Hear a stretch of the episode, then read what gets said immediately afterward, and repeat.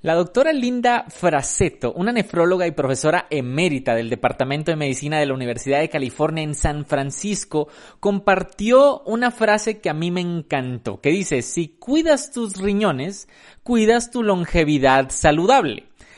Ahora, si ustedes en este episodio de Quantic Nutrition o de Nutrición Cuántica quieren saber cómo poder tener unos riñones sanos y saludables, quédate porque hoy vamos a hablar de lo mejor que puedes estar haciendo para cuidar tus riñones y por lo tanto tu longevidad. Hola, ¿qué tal? Yo soy Ramsey Rodríguez, soy el nutriólogo cuántico y como todos los miércoles estamos en miércoles de nutrición cuántica para nutrirnos de lo mejor en la vida, no solamente a nivel alimenticio, sino en todas y cada una de las áreas de nuestra vida. Y hoy vamos a hablar sobre la protección de la función renal.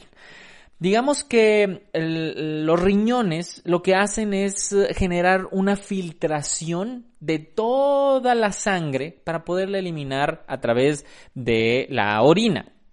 La mayoría de las enfermedades renales en los países occidentales son enfermedades más avanzadas a causa de la presión arterial alta y la diabetes tipo 2 tres cuartas partes de las personas se someten a diálisis debido a la presión arterial alta y la combinación con la diabetes. Entonces, todo lo que ayude a mejorar la diabetes también mejorará la salud de los riñones. Eso es parte fundamental.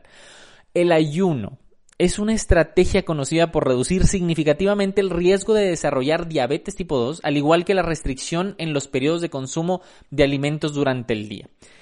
Eh, hay una entrevista en YouTube del doctor Jason Fung, un nefrólogo que utiliza el ayuno para revertir la diabetes. El ejercicio es una estrategia que también reduce el riesgo a desarrollar diabetes y que protege la salud de los riñones. Ahora, una de las cosas que, que, neutraliza o filtra o cambia los riñones son los ácidos y todos los alcalinos. Los riñones mantienen un pH totalmente normal, natural, fisiológicamente correcto en nuestra sangre. Los ácidos no son los únicos que pueden afectar la salud de los riñones, no solamente los ácidos. Un consumo elevado de proteínas también puede dañar los riñones a causa del amoníaco que generan. En cuanto a qué es peor para la salud de los riñones, eh, la doctora Fraseto decía que todas las proteínas contienen contienen precursores ácidos. Al consumir grandes cantidades de proteínas sin tener suficiente alcalinidad para ayudar a amortiguar o eliminar el ácido de los riñones, se considera dañino para la salud de los riñones, pero también es necesario consumir cierta cantidad de proteína para no tener problemas adicionales. Realmente se trata de un equilibrio. No es que la proteína sea dañina, sino que es necesario consumir mucho alcalinidad o mucha álcali para poder producir o consumir grandes cantidades de proteína, ya que esto ayudará a no utilizar los sistemas corporales para neutralizar o amortiguar el ácido en el sistema. Lo idóneo es mantener el pH en la sangre dentro de rangos normales. Para lograrlo, es necesario transferir el ácido a las células, descomponer los músculos y suministrar glutamina a los riñones para, de esta forma, excretar el ácido como amonio. También se descomponen los huesos en hidroxiapatita de calcio, el cual es un álcali. Por lo tanto, las personas que están sufriendo de osteopenia o incluso osteoporosis, algo también tiene que ver con su riñón. Es necesario disminuir la producción de ácidos endógenos para mantener el pH en, la sangre normal. El cuerpo tiene numerosas maneras de lidiar con los ácidos que el riñón tiene que eliminar. Entonces, al ofrecer cantidades suficientes de álcali exógeno como bicarbonato, frutas y verduras, no existiría la necesidad de descomponer los huesos y los músculos para neutralizar el ácido en el cuerpo. Los iones de hidrógeno se equilibra, que eso es el pH, ¿no? Los, iones de hidrógeno se equilibran a un nivel de 10-9, que es eh, eh, un nivel bajo de iones de hidrógenos libres en el cuerpo, mientras que los cambios que se pueden lograr sin exceder el rango normal no son muy grandes. Solo existen un par de aspectos que se pueden hacer en este caso, ya sea que les proporcionen alcalinidad exógena al cuerpo o que se descompongan sus sistemas corporales. Entonces, las personas ya que tienen cierto nivel de enfermedad renal, avanza generalmente eh, porque el álcali exógeno ya no es suficiente. O sea, el bicarbonato de sodio, el citrato de sodio, eh, que se ha demostrado que tiene una, digamos, detiene la progresión de la enfermedad y retrasa la necesidad de diálisis. El, el, citrato de sodio también reduce el riesgo de cálculos renales. El citrato y el glicinato de magnesio y de sodio. No se recomienda utilizar bicarbonato de potasio cuando existe una enfermedad renal. Esto es porque el potasio puede acumularse a niveles letales cuando existe una insuficiencia renal. También es importante controlar la presión arterial y diabetes, como lo dije hace un momento. Ahora, hay un gen, una proteína, que si ustedes les gusta investigar, se llama cloto, con K de kilo, con TH, cloto.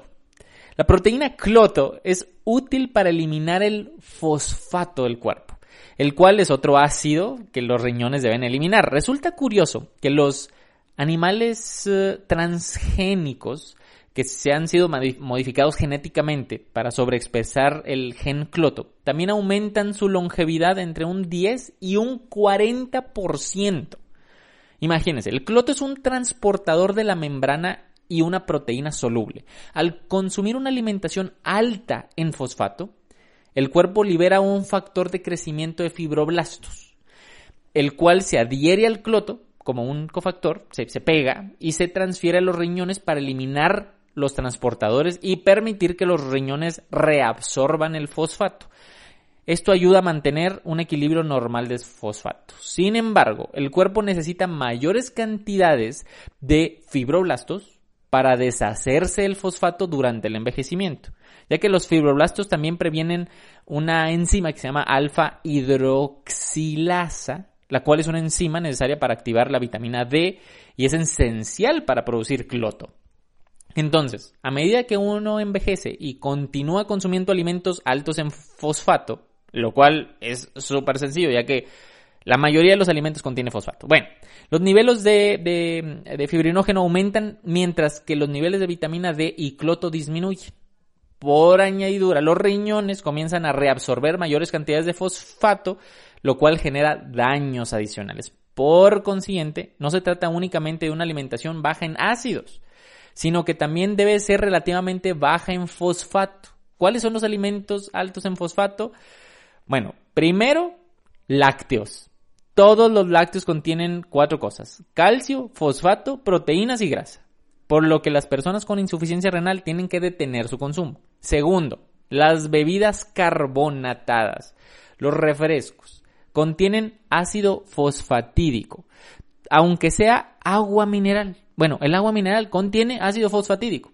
Se busca que las personas no consuman bebidas que contengan ácido fosfatídico para uh, uh, que después nosotros podamos mantener unos riñones sanos. Y luego podemos encontrar mucha cantidad de fosfato en chocolates, nueces, que pues lo tienen que dejar, ¿verdad? Y los frijoles también son otra fuente grande de, fosfato. Ahora, ¿cómo, ¿cómo poder nosotros, aparte del ayuno, consumir frutas y verduras? Muchas, o sea que el 80% de su alimentación sean frutas y verduras para cuidar sus riñones. El estrés. Aunque la mayoría de las personas conocen el estrés oxidativo, el estrés causado por el ácido que tienen las proteínas de origen animal, todas las carnes, y otro tipo de estrés que puede afectar significativamente la salud. Eh, considero que ambos son importantes, especialmente en lo que se respecta a la enfermedad renal. El estrés causado por ácido también es muy importante en el envejecimiento. Eh, una muy amiga, eh, doctora, ha analizado la relación entre la longitud de los telómeros, que es como la forma en, cómo se van muriendo las células, eh, la actividad de la telomerasa y el estrés oxidativo, y ha demostrado que las personas con mucho estrés tienen telómeros más cortos, o sea, se van muriendo las células más rápido, y por lo tanto una función anormal de la telomerasa que es la enzima que va desgastando esos telómeros. Entonces, es importante cuidar tres aspectos principales. consumir frutas y vegetales en un 80%. También un consumo eficiente de agua, agua con suficientes minerales. Hacer ayunos intermitentes, que ese sería el segundo factor. Y el tercero, eliminar el estrés. Eliminar el estrés es básico para que todas las personas puedan vivir longevas, puedan ayudar a cuidar sus riñones y puedan vivir de una manera mucho más sana y mucho más saludable. Espero que esta información les haya servido mucho para que cuiden sus riñones, porque si cuidan sus riñones, van a cuidar su longevidad saludable. Yo soy Ramsey Rodríguez, soy el nutriólogo cuántico y me pueden encontrar en todas las redes sociales como Quantic Nutrition o en TikTok y en Kwai estoy como nutriólogo cuántico. Le regreso los micrófonos hasta el estudio de Infonor Radio, hasta donde está Maru Martínez, que le mando un fuerte abrazo y nos escuchamos la próxima semana. Cuídense mucho, Dios los bendice.